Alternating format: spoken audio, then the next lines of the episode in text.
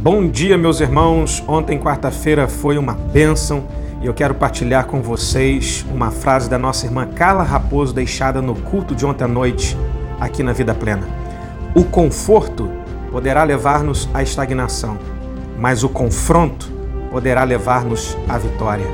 É isso aí, vamos para cima, sem medo de resolver os problemas. Encare, confronte e vença, no nome de Jesus. Um dia abençoado para todos vocês.